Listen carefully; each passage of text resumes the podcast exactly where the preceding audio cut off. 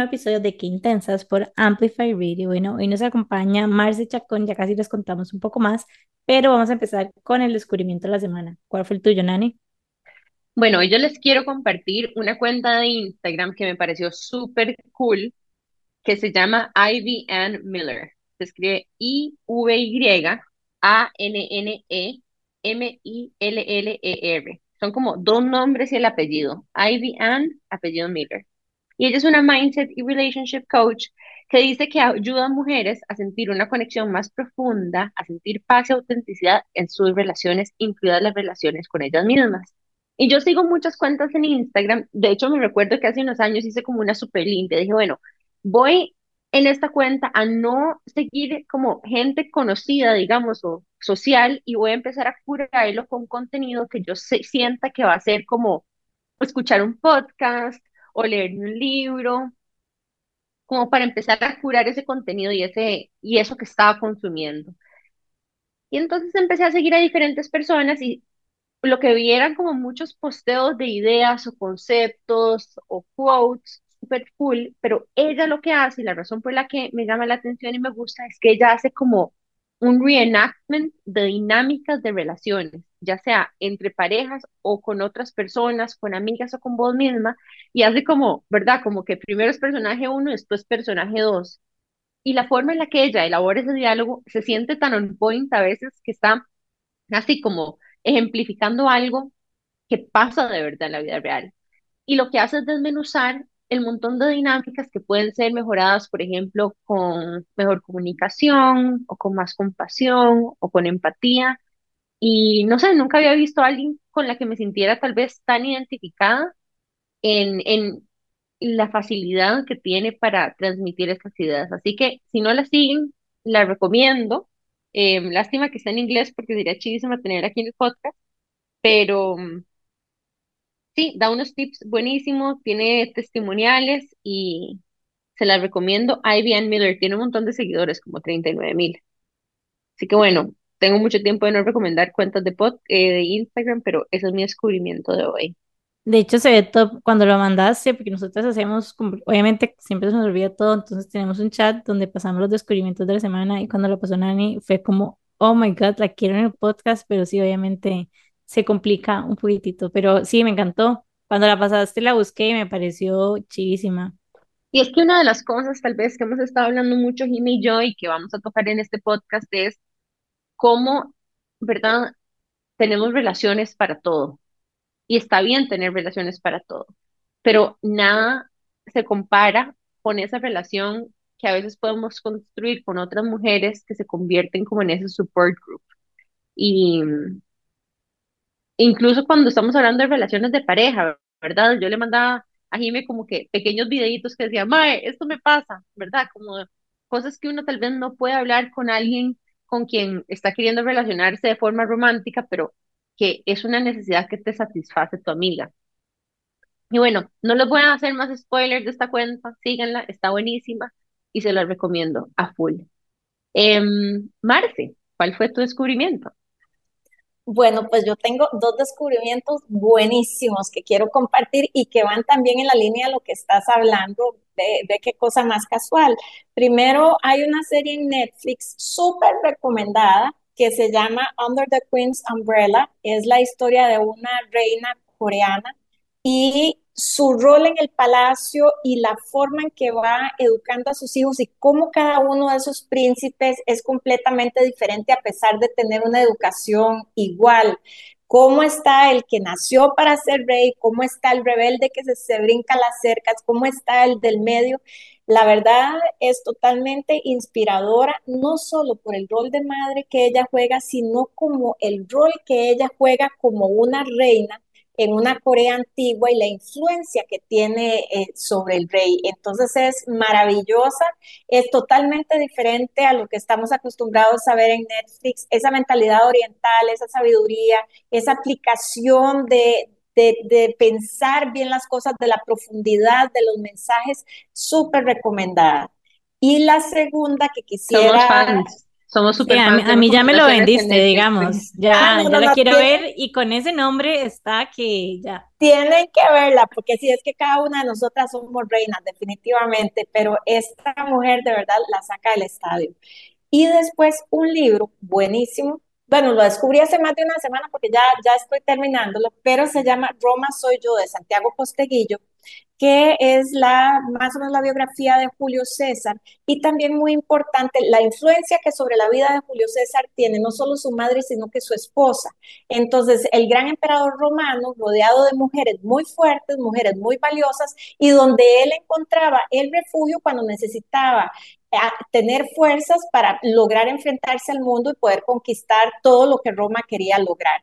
Entonces, eh, dos áreas donde vemos mujeres eh, importantes, mujeres poderosas y donde pueden darnos mensajes muy, muy bonitos y que siempre son de actualidad. Esos serían mis descubrimientos. Jime, Y me encanta porque, porque al final son arquetipos de, de liderazgo femenino muy fuertes Total. Que tiende a, total. di- a ser diferentes, ¿verdad? A la utilización de poder que tienen el liderazgo generalmente masculino y, y son a veces demasiado, o sea, cargadas de sabiduría, ¿verdad? Porque hay, hay un, hay una magia en ser una mujer fuerte que logra navegar, influenciar y lograr, ¿verdad? Que otras personas hagan ciertas cosas sin tener que usar, ¿verdad? Una mano demasiado dura, sino que a través de, ¿verdad? El, el potenciar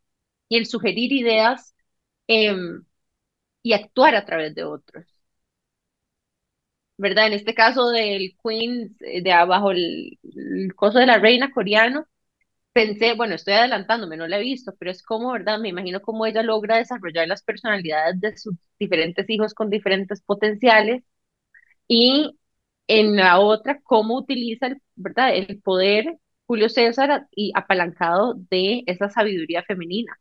Sí, es que no quiero spoilearla porque me Ay, temo por contarles lo de la reina coreana, ¿verdad? Y la influencia sobre su marido y cómo la suegra, por otra parte, pero no quiero hacer el spoiler. Más bien los invito a que terminando de oír este podcast vayan y lo enciendan en Netflix porque de verdad no van a poder separar. hoy mismo, Les hoy puedo asegurar. Me que pasa, me ha pasado estar viendo capítulos y capítulos y a la una de la mañana decir, Dios mío, tengo que levantarme temprano para una reunión. Bueno, solo medio capítulo más, se lo prometo, solo medio capítulo más. Y que va, que va, se lo come a uno esa serie. te prometo que hoy Nane va a verla y como sacó el tele del cuarto para tratar de dormir mejor, la verdad del celular. Jimena, qué zapa. Realidad. Bueno, ¿cuál fue tu, cuál fue tu descubrimiento? Bueno, yo tengo dos, de hecho.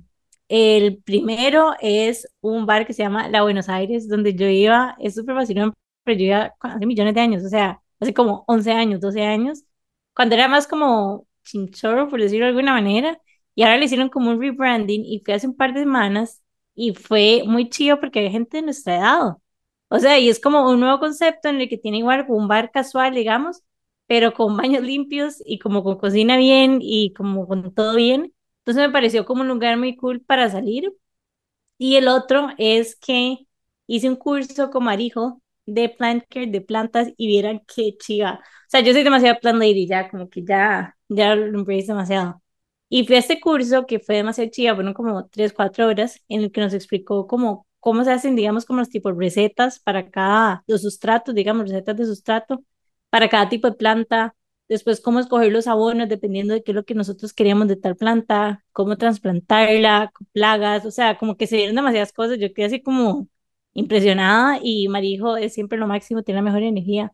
Así que sí, estos fueron mis dos descubrimientos. Estén atentas al Instagram de Plancare para que vean los próximos cursos, porque yo de fijo me matriculo en el nivel intermedio, no sé, En la curso de escuelita planta 2 Marijo. o whatever, exacto, soy fan. Sí, si no la conocen todavía, la pueden seguir como Plant Care CR y tenemos un episodio con Marijo súper chiva también. Em, de hecho, ella hizo el bootcamp hace muchos, ajá, hace muchos meses, hace un, un año y pico, em, con como Don nosotras Dani, y yo la creo. apoyamos, full. sí, puede ser. Nosotras la amamos porque Marijo lo que hace, aparte de ser educadora, de temas de plantas y de cómo cuidarlas. Principalmente se enfoca en plantas de interiores. También es como babysitter de tus plantas. Entonces, Lo por máximo. ejemplo, si vos tenés un montón de plantas en tu casa y necesitas que alguien venga, revise por qué esta tiene hongo, a dónde las puedes reubicar mejor para que estén contentas y estén felices y florezcan, ella viene y te ayuda como a reubicarlas todas, les, ¿verdad? Prueba las tierritas, te cambia el sustrato si necesitas y hace visitas a domicilio justamente para cuidar de tus plantas. Así que también la súper recomendamos porque we love her. Y bueno, hablando de personas que amamos, repetite, repetite, repetite dónde consigo a Marejo porque yo la necesito. Ah, te pasamos el número, yo te lo paso a ella, pero puedes encontrarla en Instagram como Plant Care CR. Buenísimo. Hoy Es estuve jardineando y me habría caído muy bien que estuviera a la par mía. Ella llega a tu casa y aparte tiene como dones de terapeuta, entonces te, tera- te da terapia mientras te literal. haces tus plantitas. A mi Es casa viene una vez al mes, literal, y tiene las plantas, pero espectaculares. es lo máximo. Le da el mejor mantenimiento y entonces tu casa siempre se ve divina, porque además tiene todo una, un conocimiento de cómo movilizar tus plantas, incluso conforme cambia el año para que les pegue el sol. Ay, no, y todo el mundo feliz con Marijo. Es top. Y bueno, hablando de otras personas que nos encanta escuchar, hoy invitamos a una persona que a mí me ha inspirado por muchos años. Yo, viniendo al mundo de la salud, siempre he looked up a diferentes mujeres que están en este mundo. Y una de las personas que conocí, tal vez desde que unos cinco o seis años, por diferentes cosas de la vida, fue a Marcela, junto con una buena amiga de ella, Alejandra, también, que un día la vamos a tener en este podcast.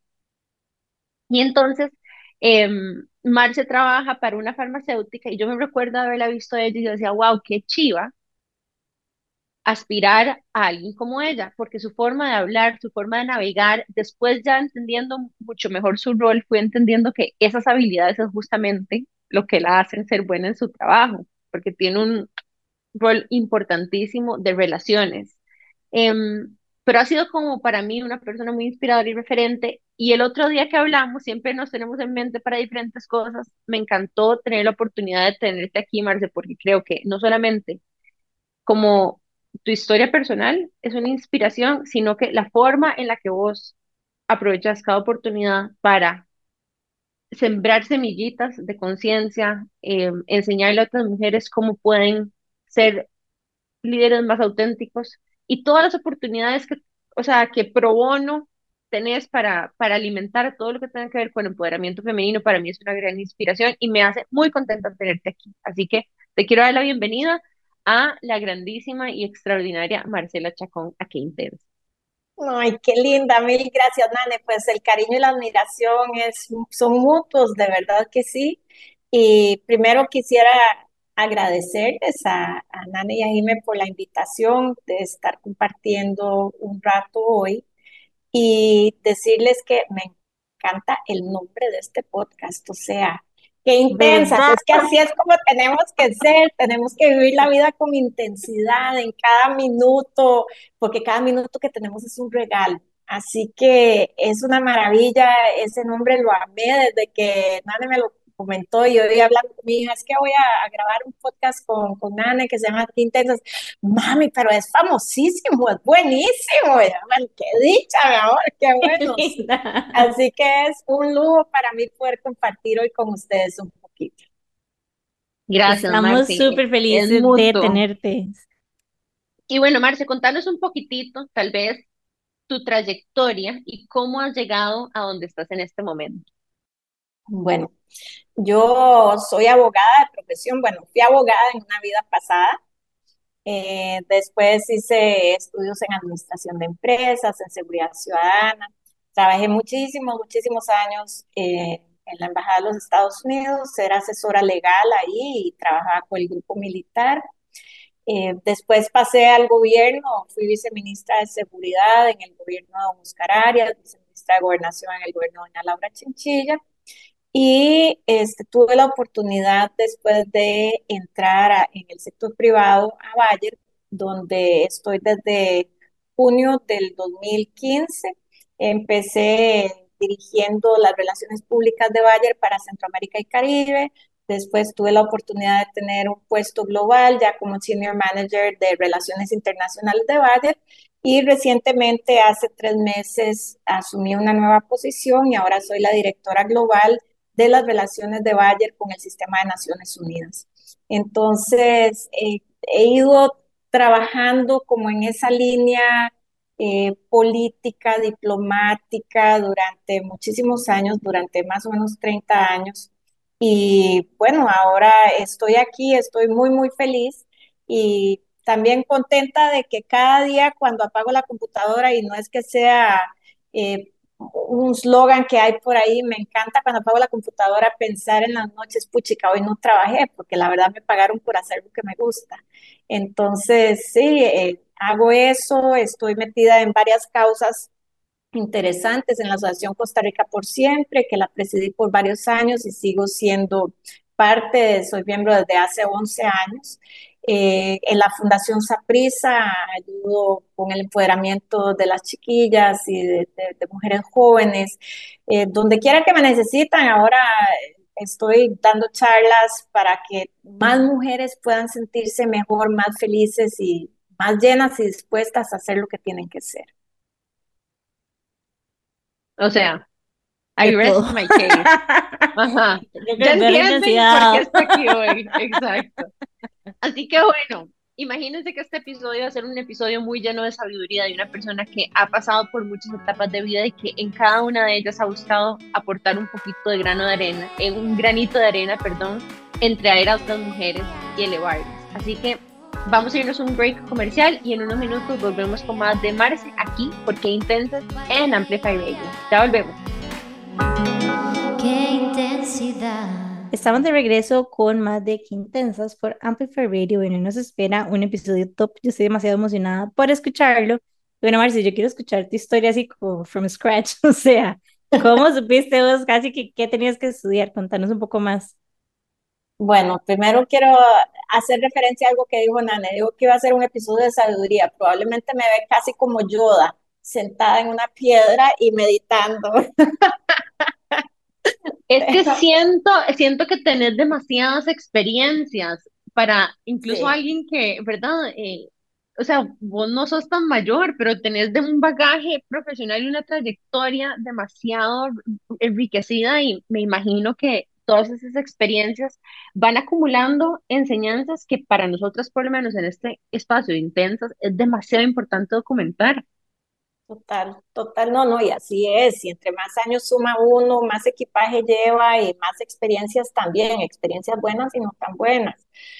Bueno, yo siempre quise estudiar derecho y, o ciencias políticas, eso era lo que, lo que me gustaba desde chiquilla. Y entonces, efectivamente, entré a la Universidad de Costa Rica, estudié derecho y después eh, comencé ya a navegar la vida profesional. Mientras estaba en la universidad fui asistente de profesores y en la Procuraduría General de la República y qué sé yo. Eh, trabajé en un puesto de bolsa, pero ya yo vi que lo mío desde que estaba estudiando era el derecho internacional, del derecho internacional público. Eso fue lo que siempre me gustó y fui asistente en la cátedra, de hecho. Y tuve la oportunidad de trabajar inicialmente en la Embajada de Canadá y yo dije, bueno, esto, esto es algo que me gusta. Eh, después se abrieron las puertas para que cruzara la frontera al sur en la Embajada de Estados Unidos y ahí estuve casi 15 años en un ambiente súper interesante donde aprendí muchísimo, donde pude valorar un montón de cosas y comparativamente y demás con lo que teníamos aquí, con lo que hay allá, cómo se hacen las cosas en, en los dos países y cómo podía ir creciendo yo dentro de ese ámbito. Ahí tengo yo anécdotas muy simpáticas porque cuando yo paso a ser asesora del grupo militar, me corresponde empezar a viajar a las bases militares en Estados Unidos. Y la primera vez, y esto aquí, eh, para que el nivel de intensidad, y aquí entre intensas nada más, me toca ir a una base militar, la primera vez que iba en Ohio, iba por, por tres semanas, me sueltan allá, ¿verdad? Llego yo de 29 años, agarrar un carro en medio de la noche, como a 12 de la noche, llegué a, a ese aeropuerto que iba para Wright Patterson Air Force Base, que queda en el quinto de los apretados, y ahí con un mapa de papel me hicieron en el aeropuerto más o menos por dónde tenía que irme para llegar hasta la base. Por supuesto, terminé perdida no sé cuántas veces llorando y yo decía, no, pues que yo tengo que llegar, mientras te haga gasolina, yo tengo que llegar. Y efectivamente logré llegar, pero cómo las cosas se nos van facilitando ahora, ¿verdad? Si hubiera tenido Waze, si hubiera tenido cualquier cosa que me hubiera ayudado, pero a punta de mapa, en medio de la noche, encendiendo la luz para ver por dónde era que tenía que ir y así llegué. La cuestión es que llego a clases el primer día y eran un montón de mayores y tenientes coroneles y una, una muchacha más y yo. La clase era como de 30 personas, donde entro yo y veo aquel montón de hombres que no tenían nada de grasa, los uniformes perfectamente planchados. Yo decía, pero ¿qué es esto? Seguro es que yo me morí y esto tiene que ser como el cielo, ¿verdad? Porque no puede ser posible que yo venga a una clase así, que tenga que estar tres semanas aquí y se peleaban por llevarme las cosas y por chinearme, por atenderme. Entonces fue una experiencia fabulosa yo he tenido la suerte y, de verdad que Dios siempre me ha chineado miles, porque en todos mis trabajos he tenido experiencias fantásticas. me he subido en todos los aviones que ustedes se imaginen, en helicópteros, en misiones humanitarias, en las montañas de Talamanca, eh, en, en este Humvees, en el desierto, en Estados Unidos. He hecho mil, mil, mil cosas que siempre mis hermanos, mi esposo, cuando lo tenía, eh, porque soy divorciada y mis amigos me siempre me han dicho, puchicas, que ese trabajo yo debería tenerlo, no vos, ¿verdad? Porque son cosas demasiado lindas. Y eh, de ahí, de pasar del tema de seguridad, ah, bueno, pasé al tema de seguridad, pero ya a nivel nacional. Cuando estaba en Oscar Arias en el gobierno, entonces me llaman para, para asumir el viceministerio de Seguridad Pública porque yo tenía conocimiento formal, había estudiado, tenía dos posgrados en seguridad ciudadana, uno en seguridad ciudadana pura y uno en seguridad ciudadana con enfoque de género. Y se quería hacer varios cambios dentro del Ministerio de Seguridad Pública, incluyendo la, apertura de una oficina de género. Porque eh, siempre, como ustedes se imaginarán, el Ministerio de Seguridad Pública de un corte muy masculino y las, las mujeres policías muy pocas y en condiciones que no eran precisamente las mejores. Entonces comenzamos a hacer algunas cositas por ellas, cosas tan básicas que a nadie se le habían ocurrido, como por ejemplo que los uniformes fueran hechos con las formas del cuerpo femenino. Anteriormente ellas usaban los pantalones iguales que los de los hombres, entonces el tiro, o sea, el zipper les llegaba hasta las rodillas. El hecho de que esas mujeres pudieran tener uniformes que se ajustaban a su cuerpo fue totalmente una identificación con el uniforme, con el ministerio, con ellas mismas, la seguridad que fueron adquiriendo. Eh, otros aspectos como por ejemplo que pudieran tener baños dedicados para mujeres en las delegaciones policiales, cositas así, pequeñas cosas que van haciendo la diferencia y que tal vez a nadie se le habían ocurrido anteriormente. Yo tenía la suerte de que en ese momento la ministra era una mujer, era doña Janina del Vecchio, yo era otra mujer y ella me dio carta blanca. Entonces empezamos a hacer esos pequeños cambios, a poder cuidar un poco más de las mujeres que estaban en el ministerio y la verdad que nos dio muy buenos resultados. Escucharte me recuerda demasiado a esta chica, a Sheryl Sandberg de Leaning, cuando ella dice que preguntó en una reunión, como así, como al CEO o una junta de directivos, como dónde está el baño de mujeres, y no pudieron decirle porque nunca había habido una mujer ahí. O sea, me explico, es No, porque usaban el baño de mujeres, los hombres usaban el baño de mujeres también, una cosa así. No pero era una historia como que era como mind blowing y era, o sea, era porque como que di, literalmente nadie había pensado en eso. Exacto. son casos de la vida real, definitivamente. Y además, yo venía de la embajada toda la vida de 15 años de conocer a los que ahora eran coroneles y mayores, los conocía yo desde que habían entrado pues, como sargentos o qué sé yo, a, la, fuerza pública. Había, habíamos crecido juntos. Sin embargo, ellos algunos de ellos todavía seguían viéndome como la machita, ¿verdad? La machita, Marcelita, la chiquita. Entonces, fue un proceso que por un lado fue fácil la inmersión porque nos conocíamos de toda la vida, pero por otro lado fue difícil porque les costaba hacerse a la idea de que la machita era la persona que ahora iba a estar dando ciertas órdenes, ¿verdad? Entonces, eh, fue muy interesante eh, tener 11 mil personas en el ministerio, eh, algunas de las cuales, o muchas de las cuales tal vez al principio no se sentían cómodas, y comenzar a ganarse el respeto de todas ellas a tal grado que al día de hoy mantengo grandes amistades al interno del ministerio. Cuando termina el gobierno de don Oscar Arias y viene doña Laura Chinchilla, don Mario Zamora, que asume como ministro, en el gobierno de don Oscar Arias había sido el director de migración y yo había tenido el recargo de gobernación por un tiempo, entonces habíamos trabajado juntos.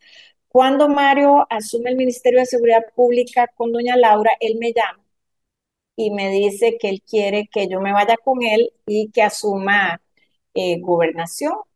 Y entonces efectivamente asumo el viceministerio de gobernación y me dan algunos temas del Ministerio de Seguridad Pública que ellos estaban, don Mario y doña Laura estaban interesados que yo siguiera manejando, como por ejemplo el de la Escuela Nacional de Policía y los temas relacionados con cooperación internacional, porque sabían que, que yo tenía ahí habilidades y venía desarrollándolo desde los cuatro años anteriores.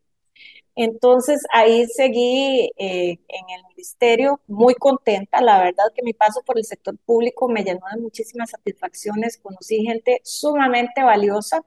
Eh, nos tocó también a alguna gente difícil, pero eso lo encontramos en todas partes.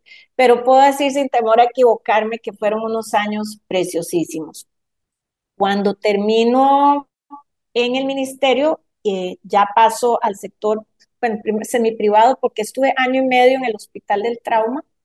Me correspondió abrir el departamento legal en el Hospital del Trauma y poner eh, al día y elaborar diferentes protocolos de trabajo y documentos para el nuevo hospital que se iba a abrir. Y de ahí, estando en el Hospital del Trauma, es que me contacta una muchacha que había trabajado conmigo en uno de los ministerios y, que estaba trabajando en un headhunter y me dice, doña Marce, ¿por qué no me manda su CV? Porque hay una farmacéutica, el perfil suyo es para esto. Yo, ay, pero no sé, si yo aquí estoy tranquila, todavía falta porque termine el gobierno. No, mándemelo, mándemelo. Yo creo que esto le va, le va a gustar. La cuestión es que lo mandé y bueno, el primero de junio van a ser ocho años que estoy en Bayer y la verdad que lo he disfrutado muchísimo, muchísimo, muchísimo. Y como les comenté, he tenido ahí tres puestos en esos ocho años, cada uno más lindo que el anterior. Así que el que, el que venga después, no sé qué tendrá que hacer, tendrán que vestirme de astronauta o algo, porque la verdad es que estoy tan contenta con todo lo que hago y disfruto tantísimo que, que no, no me aburro y no tengo nunca dos días que sean iguales en mi trabajo. Así que más o menos en síntesis, esa es mi parte laboral.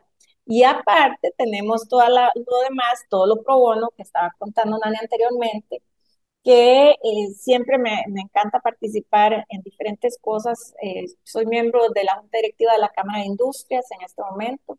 Hasta hace dos semanas también era miembro de la Junta Directiva de la Cámara de Comercio. Estaba en la Junta Directiva de CADEXCO, la Cámara de Exportadores. Eh, presidí la Asociación Costa Rica por Siempre, como les conté anteriormente. Eh, colaboro con diferentes instancias como la Fundación Saprisa, que me encanta también. Así que a veces no me alcanza el tiempo, eh, pero cuando tengo un rato libre también me desespero y necesito como buscar qué hacer. El 5 de junio empiezo clases de alemán porque creo que trabajando en una empresa alemana lo mínimo que tengo que hacer es poder preguntar la hora y saludar a las personas. Entonces, vamos a entrar mi hija y yo a la Goethe a, a, estudiar alemán y espero muy pronto poder al menos entender a los señores que tan amablemente me dan el trabajo. Cuando te escucho, de verdad que pienso así como en la definición de intensa, por lo menos la definición que nosotros nos gusta darle esa palabra, y más allá de esa como connotación negativa con la que tal vez crecimos, que nos da como la sociedad de que es como too much, o sea, como no sé, como no tanto Anis, para nosotros es como vivir con pasión e intensidad y hacer lo que queramos y ser como demasiado extra en la vida. Y siento que literalmente vos sos esa definición. Así que... Y me, YOLO, YOLO, you only live once. Solo una vez vamos a estar por aquí y cada día que vivimos es un día menos que nos queda. Entonces, este, este día, este minuto, este momento que tenemos, tenemos que hacerlo el minuto, el momento, la hora, el día más lindo de todos, porque yo no sé si mañana voy a amanecer o no. Y entonces, si no amanezco, pues que el último día que viví, de que le haya sacado el jugo lo máximo, ¿verdad? Totalmente. Y bueno, escuchando tu historia, como que algo que me que noto, digamos, es como que tuviste siempre como demasiado cambio y roles tal vez muy diferentes entre sí. ¿Cómo se vivió para vos hacer, como qué herramientas utilizaste para hacer como estos cambios? Inclusive, no sé si llegaste a pensar como, no sé, síndrome de impostor, como, y si yo no soy buena para este puesto, y si me explico todas las historias que nos vamos contando.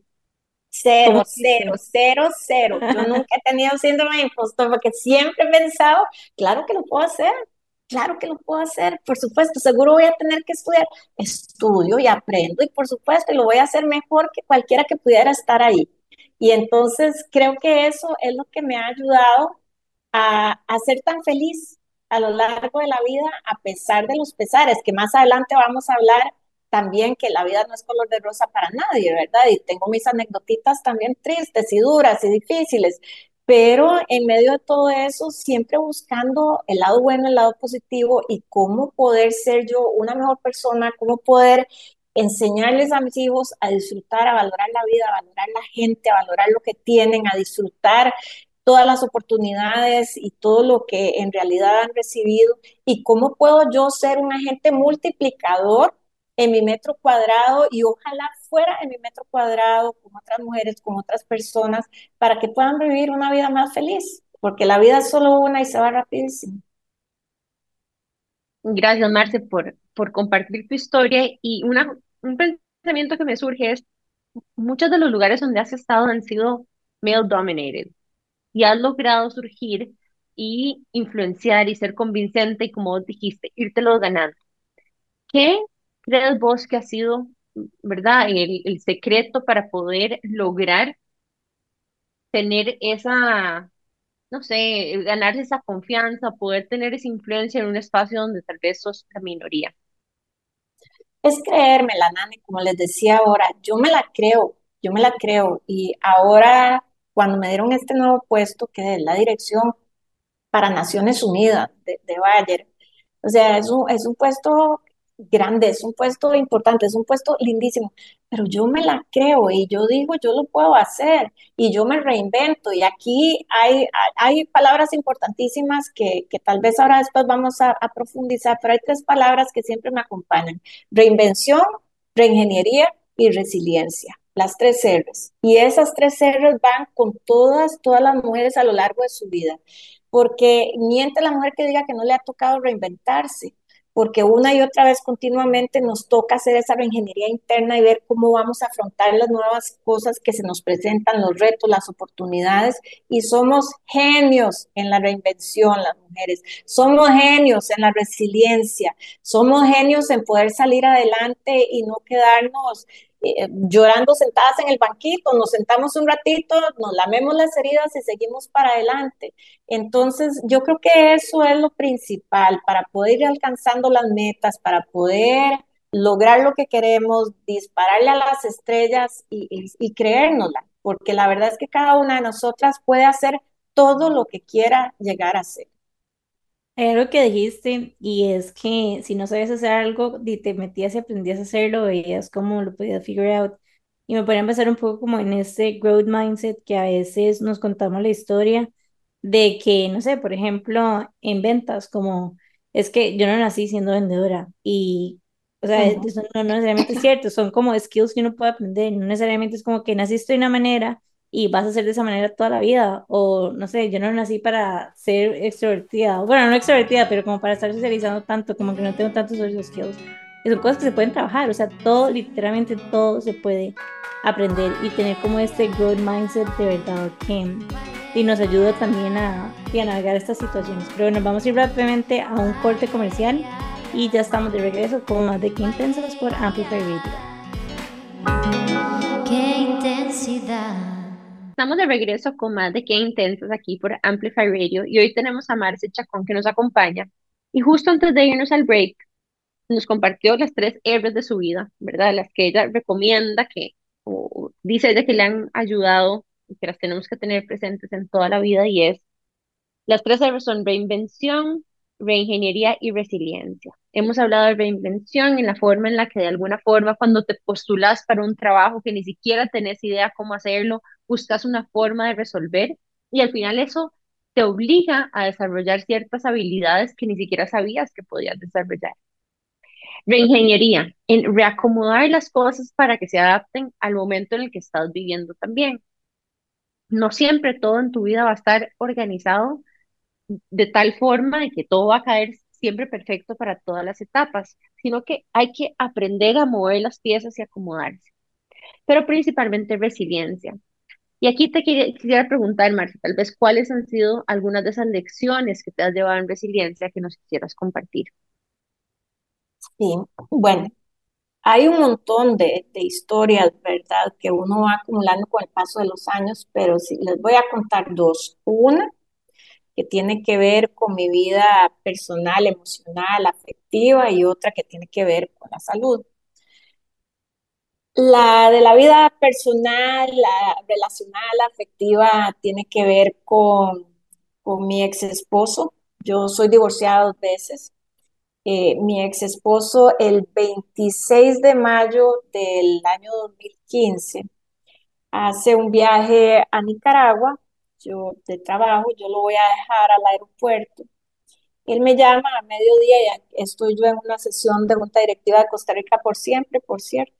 Y le digo, mira, llámame más tarde porque, porque estoy en reunión. Entonces en la noche no me llama, no me llama al día siguiente. Al principio yo pienso, uy, este baboso debe haber dejado el cargador del teléfono y se quedó sin teléfono. Pero bueno, no, no llama, no llama y empiezo a averiguar qué puede haber pasado con él y para hacer el cuento corto, me entero que eh, está detenido en la cárcel El Chipote, en Nicaragua, que es una cárcel de tortura. Yo no entiendo al principio qué es lo que pasa, empezamos a averiguar, el embajador en Nicaragua, el doctor Javier Sancho, súper, súper atento, súper amable, que se encargó de acompañar, de agrupar, de entender, de preparar cosas. Eh, empezamos a tratar de ver si lográbamos acceso a la cárcel, se negaba el acceso, es una cárcel, como le decía, tortura, no permitían el ingreso del embajador ni de nadie de la embajada. Entonces comenzamos a preparar casos eh, de atropello a los derechos humanos en diferentes instancias y organizaciones, desde la Oficina de Torturas de Naciones Unidas hasta el Vaticano, para que se imaginen, durante ese proceso desde el 26 de mayo hasta el 7 de agosto. Eh, más o menos a finales de, mentira, yo tenía que mantenerme en silencio, no podía decir nada de lo que estaba pasando porque no sabíamos si estaba con vida o no, solo que creíamos que seguía ahí con tortura el presidente en el momento, Guillermo Solís y, el canciller Manuel González, súper atentos, me trataban de, de tener tranquila. Eh, a todo esto yo con aquella angustia terrible de qué era lo que estaría pasando. Eh, empiezo a aparecer en, las noticias constantemente para tratar de proteger la vida de Daniel, ya cuando se me permite que pueda hablar, porque se descubre que él está vivo el Día del Padre de, ese año, que fue como 17 de junio de ese año, y eh, que estaba en muy malas condiciones físicas, pero que estaba vivo. Entonces yo viajo a Nicaragua al principio no me dejan entrar a la cárcel, estoy con el embajador Sancho y cuando amenazamos con llamar a la prensa, entonces nos permiten ingresar y definitivamente Daniel está en malas condiciones. Seguimos con todas las propuestas de, derechos humanos, de buscar que él tuviera un juicio justo de extradición en Nicaragua, porque iba a ser extraditado a México, donde tenía unas demandas por estafa que yo desconocía. Y el 7 de agosto él es extraditado a México luego de un proceso completamente irregular. En México él es juzgado y condenado a siete años de prisión. Él sale de la cárcel el año pasado. Y les puedo decir que para mí fue el periodo más duro que me ha tocado vivir, no solo porque era el perder a un compañero de vida que conmigo había sido especial desde el día uno, pero que había olvidado contarme el pequeño detalle de eso que tenía pendiente él en México. Pero era también el miedo a salir adelante, era la vergüenza de llegar al supermercado y que la gente me señalara porque estaba en todas las noticias, era el dolor profundo de haber arrastrado a mis hijos a una situación que ellos no tenían por qué haber estado ahí, ellos estaban saliendo de su adolescencia, pero como madre estaban conmigo y bueno, estábamos todos en la misma casa. Entonces ahí yo tenía dos opciones. La primera era de tirarme en una cama a llorar y no volver a levantarme nunca más y la segunda era seguir para adelante. Esto sucede el 26 de mayo de 2015 y el primero de junio de 2015, seis días después, yo empezaba a trabajar en Bayer. Y aquí viene una historia que a mí me marcó de por vida y que la cuento con nombre y apellido porque esta mujer, hasta el día que yo me muera, estará en mi corazón. Erika Bernal era la presidenta de Valle para Centroamérica y Caribe. Yo tuve una reunión con ella de trabajo introductoria y entonces cuando terminamos le dije, Erika, necesito hablar con vos. Y me dice, claro. Y le dije, me pasa esto, esto y esto. Eh, probablemente empieza a salir ya en las noticias, porque había sido una figura pública hasta hacía muy poco tiempo. Si vos considerás que yo no debo volver a Bayer mañana, lo entiendo y te agradezco la oportunidad que me diste de haber venido hoy a trabajar. Y ella se volvió con la parsimonia que tiene y con la sabiduría que tiene, la empatía y sororidad, y me dijo, Marce, esperábamos de ti honestidad y es lo que me estás demostrando. Te contratamos a ti por tus características y valores y no por los de nadie en tu familia. Bienvenida Bayer, que esta es tu casa. Cuando una empresa y una mujer te reciben, te acogen, te arropan, te acuerpan y te apoyan, como lo hizo Erika en su momento, desarrollas inmediatamente un vínculo afectivo y de pertenencia con el lugar, que eso no lo rompe nadie, nada ni nadie. Y ahí comencé ya un proceso de lucha, ¿verdad? Porque tenía un proceso de lucha en lo interno de, de, la corte en Nicaragua y después en México, y después ya mi proceso de divorcio porque no había conocido yo ninguno de estos factores anteriormente y entonces no podía yo permanecer en una, en una relación así, pero siempre sabiendo que iba a poder seguir, salir adelante que yo contaba con toda una red de apoyo, no solo lo interno de la empresa, sino que también fuera de ella. Y ya antes que estaban conversando ustedes y comentando de lo importantes que son los grupos de mujeres, para mí fueron vitales en ese, en ese momento y en esos años, en esos primeros dos, tres años que, en los que de verdad estuve a punto de decir, aquí tiro la toalla, pero había algo más poderoso que era mi necesidad de salir adelante, mi necesidad de sacar a mis hijos adelante y también el deseo de lograr obtener nuevamente una estabilidad emocional, económica, afectiva. Y aquí estoy, ocho años después, feliz, agradecida, viviendo la vida con intensidad como corresponde. Y yo creo que por eso es que estas intensidades son buenas. Y esa es una de las historias que quería contarles. Nada más para decirles que no hay nada en este mundo que nos pueda hacer quedarnos sentadas en el banquito llorando más que nosotras mismas. Tenemos que tomar la decisión, cada una de nosotras, cuando estamos en ese momento desesperado, de salir adelante, de seguir caminando, duela cuanto duela, porque todo pasa, lo bueno y lo malo pasa, todo, todo pasa. Hace mes y medio fui a la dermatóloga y me dijo, mira, este, tenés un par de cositas ahí que no me gustan mucho. Te voy a referir para que vayas donde esta doctora, eh, para que te hagan con unos microscopios, unas pruebas. Bueno, fui donde la doctora, resultó que tenía unas cositas que eran bastante malitas. Entonces me devuelvo otra vez donde mi dermatóloga y me toman unas biopsias y ya llegan los resultados de las biopsias, resulta que son unos cánceres de piel de los malos, casi los más malos, no eran melanomas, pero sí eran muy, malos, eran infiltrativos. Y entonces me dice, bueno, ahí tenemos que operarte.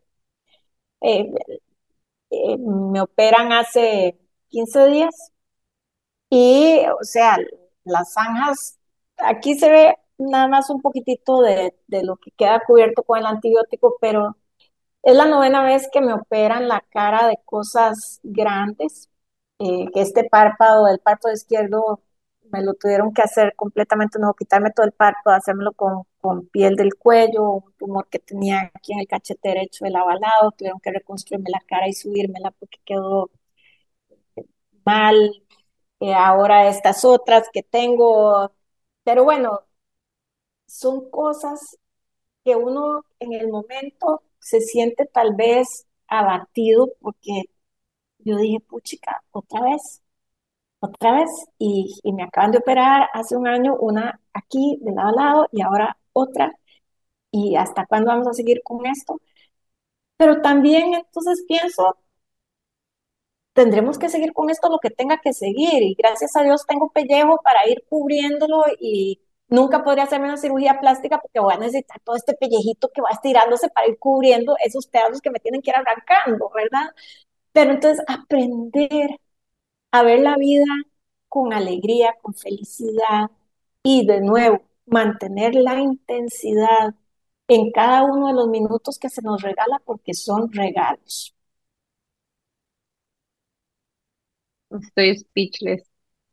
Igual, pero así sentí todo en mi cuerpo. O sea, demasiadas gracias por haber contado tu historia, demasiado poderosa, de verdad que sí. O sea, tengo como tantos comentarios, tanto todo, inclusive cuando dijiste, cuando nos contaste que Erika Bernal había hecho eso por vos, fue como nosotros la conocemos, la amamos. De hecho, estuvo La también en el entrevistamos. podcast. en- ¡Ay, qué Ajá. bueno! Hay un episodio con ella que es un ser humano espectacular, entonces como que me puse a pensar en lo importante en serio que es como apoyarnos entre nosotras. Cuando hablaste de tus amigas que literalmente te acompañaron durante esos años tan difíciles, Nani y yo hablábamos este fin de semana, de hecho, y es como qué increíble como nuestras relaciones entre mujeres han cambiado y cómo ahora son vínculos tan fuertes, conexiones tan poderosas que es como o sea, no las conseguí, digamos, en ningún otro lado, es, es mind blowing.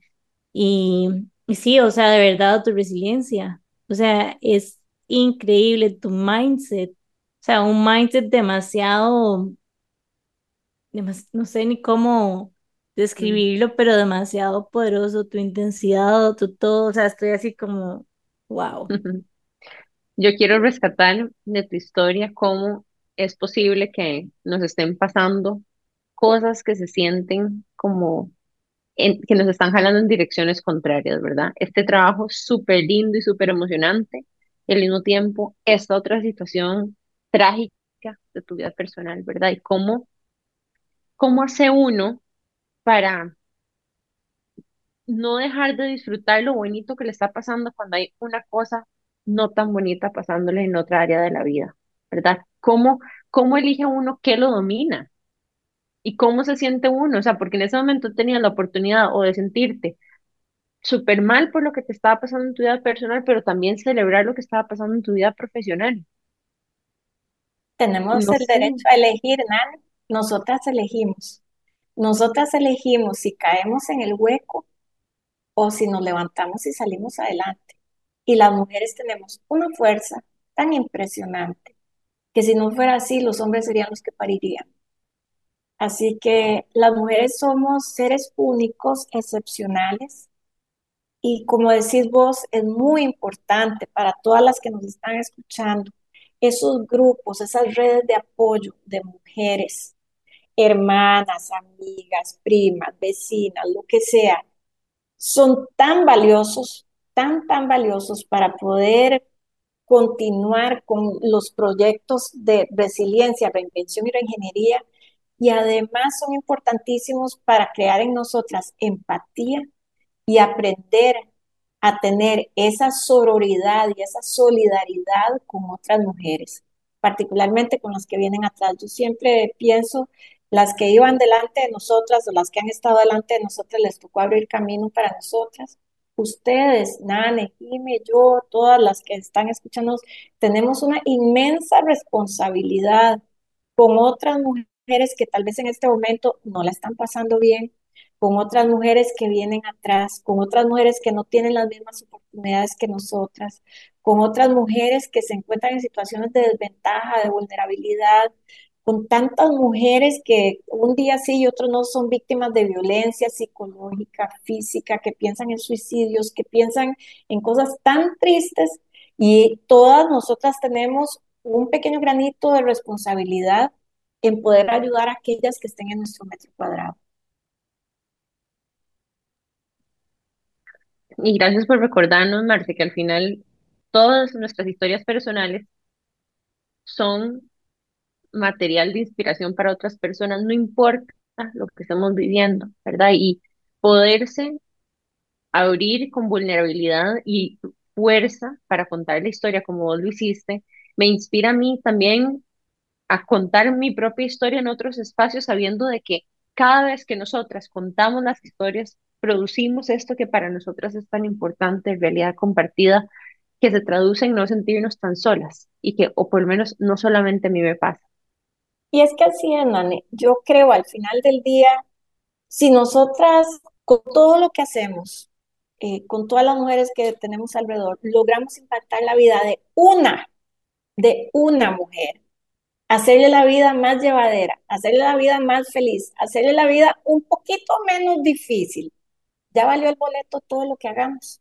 Ya valió el boleto, porque para esa persona hicimos un cambio que representa el mundo en su vida. You don't need to change the world, pero sí poder llegar a representar the world en la vida de alguien. Wow, esa frase. Vamos a ponerla de fijo en nuestros posts de Instagram. Y me uno a lo que está diciendo Nani, porque de verdad que, que tu historia es inspiradora estoy segura que, que va a tener un impacto muy fuerte en las personas que nos están escuchando. Me encantó el episodio, o sea, es como de mis favoritos, definitivamente, porque siento que abarcamos demasiados temas y hablamos de todo y, y sí, o sea, literalmente me llevo, me llevo, bueno, me llevo muchos aprendizajes en realidad, me llevo realmente el, o me recuerdo más bien de lo importante que son mis amistades femeninas en mi vida y el impacto que, que tienen. Me llevó mucho este mindset que vos tenés, que definitivamente me voy a acordar de vos cuando esté como struggling con ciertas situaciones y ese mindset de que si no sé algo simplemente lo puedo aprender, que a veces como que se nos olvida y nos sentimos como intimidados, digamos, por ciertas situaciones y también el de apoyar a otras mujeres, aunque es algo que sí trato como de tener siempre muy, muy vivo en mí y lo trato de implementar en mis dos emprendimientos, de verdad como que me, lo, me hizo todo refresh ahí, de que tal vez puedo hacer un poquitito más. Yo me llevo em, que tenemos el poder de elegir qué es lo que queremos que nos impacte en un momento dado, ¿verdad? Siempre hay cosas que nos tiran en ambas direcciones que están pasando en nuestras vidas no todo siempre es bueno, así como no todo siempre es malo. Aunque haya momentos donde se sienta que todo es malo, siempre hay algo bueno que descubrir. Y lo otro que me llevo es que esa intensidad que tenemos hay que usarla en el momento que sea, sea porque nos toca manejar de noche con un mapa y un foco, ahí saque su intensidad. Si tiene que hacerlo para hacer baños de mujeres en la policía de Costa Rica, ahí usa la intensidad o si necesita la intensidad para ir a rescatar y abogar por la causa de una persona que usted en un momento se siente traicionado, pero usted sabe que es lo correcto de hacer, ahí también hay intensidad, ¿verdad? Entonces, gracias por recordarnos, ¿verdad? ¿Por qué este podcast se llama Qué Intensas y por qué es tan importante abrazar esa intensidad redirigida o resignificada en pasión, en empuje, en energía, en resiliencia? porque hoy me llevo que tiene demasiado sentido hacer este programa por tener la oportunidad de escuchar historias como la que nos contaste, Marce. Muchas gracias. No, gracias a ustedes. Yo me llevo una alegría inmensa, que ustedes no tienen una idea, de pensar que mujeres jóvenes como ustedes dos tienen un proyecto tan lindo para impactar la vida de otras personas. Eso da luz Eso da alegría y da esperanza. En un mundo tan convulso, en un país con tanto enredo y tanta cosa, saber que hay gente buena, gente joven que está interesada porque otras personas puedan sonreír, que otras personas puedan vivir mejor, eso me da alegría y eso me lo llevo yo y no lo comparto con nadie. Bueno, y llegando al final de nuestro episodio, siempre nos gusta preguntar a nuestras invitadas a dónde o cómo las pueden encontrar en LinkedIn y además a dónde les gustaría redirigir a la audiencia que nos escucha. Bueno, en LinkedIn me encuentran con mi nombre, Marcela Chacón, y ahí publico constantemente las cositas que estoy haciendo, así que bienvenidas y si quieren que conectemos, estaré pero feliz de estar conectando con todos los que quieran hacerlo y redirigir dos organizaciones de las cuales les comenté anteriormente, la Asociación Costa Rica por Siempre cuidando toda nuestra biodiversidad, cuidando todo lo verde y lo azul que tenemos en este maravilloso país. Eh, búsquenlo también en LinkedIn, acérquense un poco a la asociación. Siempre tenemos programas de voluntariado, programas interesantes, programas con mujeres ahora están haciéndose mucho también. Así que la asociación es uno de esos. Y la otra, la Fundación Saprisa con Fanny Villalobos. Eh, Fanny hace un trabajo maravilloso con niñas y jóvenes. También las invito a investigar un poquitito sobre la fundación y conocer a Fanny, que es una persona maravillosa. Y a ustedes, muchas gracias por la invitación, Nane, Jime. La verdad me ha encantado compartir con ustedes y que sigan con esa intensidad el resto de su vida. Demasiadas gracias, Marce, por el episodio de hoy. Así que ya saben, pueden encontrarlo en, encontrarla, perdón, en LinkedIn y pueden seguir Costa Rica por siempre y la Fundación Saprisa. ¿Se me queda alguna? No. Eran esas dos, ¿verdad? Sí. Bueno, recuerden nada más que pueden encontrarnos a nosotras en Instagram como que Intensas Podcast, Amplify, Amplify como Amplify Radio FM y bueno, nos pueden escuchar todos los miércoles a las 7 y media por Amplify 955. Chao. Chao. Chao.